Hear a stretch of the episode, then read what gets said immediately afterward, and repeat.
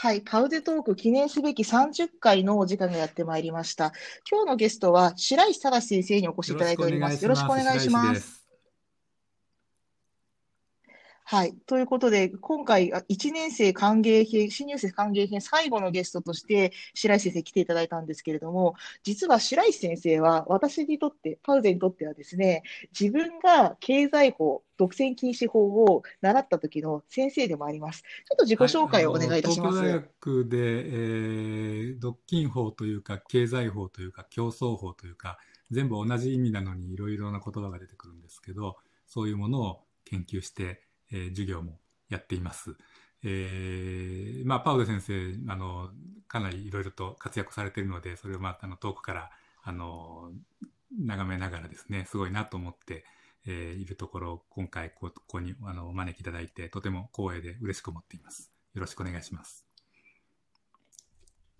ありがとうございます。私もですね、あの、東京大学のあの法学部の21番教室で、よく授業の後に先生に質問をしてはいろんな話をしていたので、今の、あの、10年以上前の話なんですけども、あの、すごくよく覚えております。はい。さて、えっと、こありがとうございます。今回はですね、それで、あの、えーと、1年生向けの会に来ていただいたということなんですけれども、はい、あの今、1年生向けの授業ご担当なんですよね。はい、東京大学のあの教養で、あの、駒場キャンパスですけど、あの、1年生文化一類の法学入門で、法一という名前のあの授業、法学入門を担当しています。ただまあ、その、このコロナ問題で駒場のキャンパスには行けずに、あの、オンライン授業をしていますけれども、はい。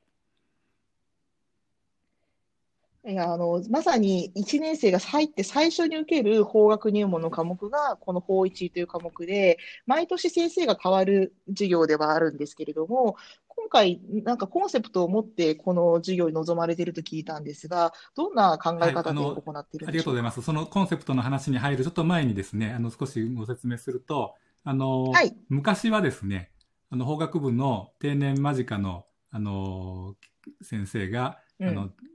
毎年担当、あの、変わって入れ替わりで担当していて、例えば、あの、三日月先生の法学入門っていう、あの、公文堂から今でも、あの、出ている本とか、そういったものが、あの、出るきっかけになった授業なんですけれども、最近は、あの、駒場の法学の先生が担当していて、えー、それで、あの、うん、あの、秋学期のですね、方に法学部からも少し、あの、授業をするということになってたんですけど、今年は、あの、駒場の法学の先生のご都合とかいろいろあったようで、今年だけ法学部のあのものがあの4月からの法学入門を担当する、法一を担当するということになって、それで私があの手を挙げて担当させていただいたということになっています。でそれで、あそうそうなんです。あ ありがとうございます。はい。ちょっとあ、ちょっと最近の法法一の事情を知らなかったので、いやいや、はい。あの、えー、すいません、ありがとうございます。え、えー、っと、文化一類全部が担当ですか？それともなんか何人かに分かれるに分かれるのが秋学期、あの、まあ、東京大学では A セメスターって言ってますから、秋学期、3つに分かれるのがそちらで、えー、こちらのその S セメスターっていう4月からのセメスターは、あの、文化一類全体っていうことになっていますね。はい。それで、法学部のものは担当してなかったんですが、はい、今年だけ、あの、どうも担当っていうことで、そこで私が手を挙げ手を挙げたっていう形になっています。うん。それで、ありがとうございます。さっきのあの、元のご質問に戻ると、あの、まあ、あの、法学入門の考え方なんですけども、はい、まあ、これはあの、私の考えで、えー、ただまあいろんな話、人に話をすると、あの、割と同意してくださる方が多くて心強く思ってるんですけれども、あの、法学部とか法科大学院というと、どうしても、あの、三権分立という中で、司法にかなり重点を置いた、あの、授業になり、法学入門も自然にそういう感じになるんですけれども、私はまあまさに三権分立っていうように、立法もあれば行政もあるし、企業とか消費者とかが、あの、営む中で、自然に、あの、あの、なんていうか、あの、浮き上がってくるルールというのもあるし、そういったものの全体がルールっていうことになると思っていて、それがまあ、その一つの例が、あの、前のゲストの塩浜さんのようなお仕事だということになると思うんですけれども、あの、そういった全体もっと広く視野を持って、あるいは国際的な関係とかですね、えー、持った上で、しかしそれを、あの、あの、理解して勉強して、あの、自分の、あの、将来の専門にするためには、まず、あの、基本科目である憲法や民法や刑法を勉強するのが大事と。そういう、あの、まず広く視野を見晴らしのいいところに立った上で、基本的なことを勉強するっていうふうにした方がいいんじゃないのかな。あの、しかし、まちょっと、とともすれば、あの、もとも、最初からですね、あの、憲法や民法や刑法でもともと最初からもそのもう出来上がった法律を前提に解釈論だけやって、えー、最高裁の判例だけ読んでっていうふうな、あの、イメージになってしまっているところがあるんじゃないか。だからちょっと私は、その、もうちょっと広く視野を持って、それから狭いところに取り込むっていうのがいいんじゃないのかなと思って、そういう法学入門にしたいと、あの、私個人の考えで思っています。ありがとうございます。えっ、ー、と、今の点は結構重要な観点で、どうしてもその法学の科目を先に考えてしまう、あの、学部生が多いんですけれども、その、今おっしゃっていただいたように、いろんなアクター、まあ、アクターというのはその社会で活動している主体というのが、まあ、裁判所だけではなくて、行政もあるし、民間企業もあるし、行政といっても前回説明があったような、国と地方でもいろいろにあると。まあ、そういう社会全体のアクターの中での法を考えるということですかね。今まさにおっしゃったように、法学部の卒業生というような人たちが、本当にさまざまな分野で活躍していらっしゃるし、それをまた別の言い方をすれば、今回入学してきた1年生が将来、自分の将来として描くものっていうのは、もっともっと広いところにあるんですよね。なので、あの、これまた言い方を変えれば、はい、あの僕は私は司法なんて特に興味ないから司法試験なんて関係ないよねっていうふうに発想してしまう人っていうのが法学部にはたくさんいるわけです。でそうするとそういう人たちもあの対象にできるような広く法っていうものをあの受け止めてもらうものをまず置いてその上であの基本的なものを勉強してもらうのがいいんじゃないかと思っています。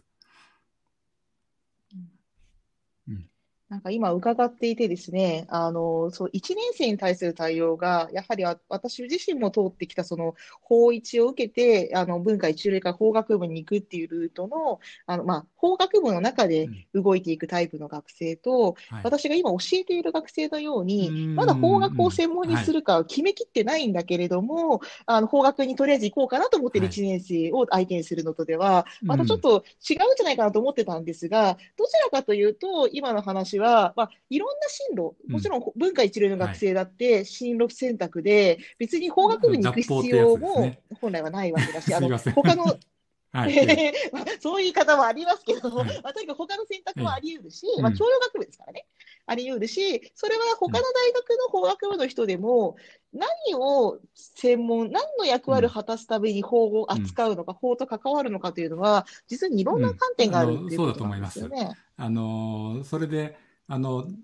たまたまですね、あの教養学部からは最初の2回はあの試しにして中身に入らないようにっていうご指示があったので、うん、はい、そうなんですね。オンライン対応のためですね。あのお試しにしてくださいっていうようなご指示だったので、はい、あの僕あの駒場の授業をやるっていうことで、うん、僕の昔の駒場のクラスメートで今弁護士をやっている井上聡君っていう長島王の常松法律事務所の弁護士なんですけど、あの彼にゲストに会ってもらって、はいいろいろ話をしてもらったんですね。で、彼はあの僕の言ってることはわか、よく分かってくれて、あの、もっと広い、で自分もあの裁判所に行って法廷でやるような弁護士じゃなくて、えー、まだ別の観点から法律を使っているっていうような話を、うん、あの学生にしてくれて学生もそれであのすごくあのあのいろんなあの刺激を受けたんだと思ってるんですけどもそういうふうなあの経験者とかいろんな話、あとあるいは塩浜さんの話もとても貴重だったと思いますし、いろんなあの分野で法学部のあの学んだことってのは生きてるんだなっていうものを理解して、その上で自分もあの取り組んでいただきたいなと思っています。まして、あの、先生の、あの、白石先生のご専門を考えれば、あの、経済法、独禁法、まあ、いろんな言い方があるというおっしゃいました、はい、経済法の分野というのは、まさに、その、市場というものをどう公正にあの保っていくのかということについて、まあ、市場に関係する人ってすごくいろんな人がいて、そ、ね,、の、おか、物を売る販売者もいれば、はい、それを買う側の企業もいるし、ね。うん、買う側の消費者もいるし、うん、いろんな人たちが関わって、時々すごく高い高額の価格で転売するのがいいのか悪いのかってなったり、はい、売るときに何か条件をつけて、これとセットじゃないと、はい、あの売らないよなんていうのは本当にいいのかとか、そう、ね,、い。う話でしたよね、うん、経済法の授業って。はい。そうすると、まさに、あの、そのすべての立場、あるいはそのすべての立場を助けなきゃいけない法学のせ、うん、法律の専門家っていう形で関わる可能性があるわけですから、まあ、よくあの、ディベートの授業とかで言うんですけれども、あの、うん、一つのポジションだけで見ていると、相手のやってくることが理解できないので、はい、やはり悪魔の代言人とかって言葉をパウゼボ、あの、カフェパウゼで法学校でも説明しましたが、その反対側のすごく強い人、すごい強力なライバルになりきって演じて考えてみるであるとか、はい、もし一つルールがずれたら、この人たちはどういうふうに考えて行動するかっていう、あの、大学1年生だって必ず習うゲーム理論ってありますよね。うん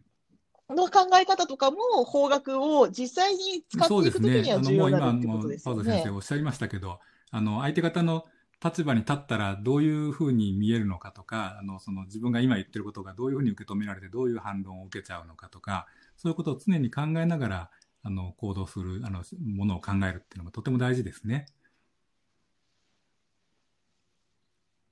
あの、どうしてもその裁判例や判例を、まあ、うん、その覚え込まなきゃいけないものとかっていう形で見てしまうと、はい、あんまりその動体的なそのダイナミックさっていうのが伝わらないんですが、うん、まずはそういういろんなアクターがいろいろに主張するし、はい、そもそも判決にならない事件っていっぱいあるんだとか、そういう判決の手前の議論、まあ、これは最初の入江先生の、2回目の入江先生の議論で、判決にしないで、その合意で解決するっていうやり方もあるんだってこともありますし、そういうところも見ていただければと、ね、そうで、私のその専門にしている独禁法、競争法っていうのは、まあ、判決の数は少ないんですね。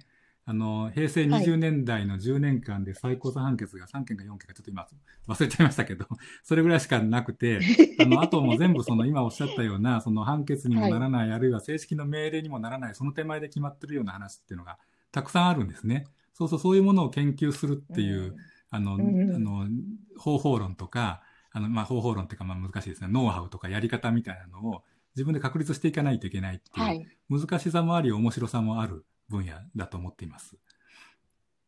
うん。はい。そうですね。あの、私も、ドッキン、あの、先生の、白石先生の授業で初めて、法律の条文に括弧を入れて読んだりとか、あるいはそういうその判決ではないものも調べて、あの事件を見ていくんですよということを学んだ覚えが、今に、今でも覚えています。いろんなものが出てきて面白いです、あの、ドッキン法。はい。はい。はい。はい。そうですね。ぜひ、その法一からまた独禁法の魅力も語っていただきたいところなんですけれども、はい、今日もあの1回目の,、あのまとめに入りたいと思います。はい。えっと、今日は、あの、東京大学の白石先生にお越しいただいて、新しい法学入門について議論をしました。今までの判決とか司法を中心のあの学び方も、それはそれで法律家になりたい人にとっては大事なんだけれども、どいろ社会のアクターの中で法がどのように形成されていくのかとか、その背景は何なのかっていうところから、広い視点から見た法学入門ということを目指されているんです。はい、いや、あの、先生何かコメントしたいことありますか？そのたその広いところで活躍するためにも、最後は結局その、あの、司法っていうか、あの、基本科目とされる、あの、分野の勉強が大事ですねってことになると思っています。ということで、はい。そうですね。はい。うん、あの、基本科目を勉強するときに、うん、社会とのつながりが分かんなくて、つまらないって学生が結構出てくるんですけども、うん、まあそういう両方の視点を往復しながら、きちんと深めるところは深めていただくというのが大事かなと思いますね。はい。じゃあ、えっと、次回はですね、ちょっとその、じゃあ、そういう観点で、なんか法学入門を扱うときに、えっと、どうも私の書いたものを扱っていただけるという話なので、ちょっとそれについてお話ししたいと思います。はい、ありがとうございました。では、また。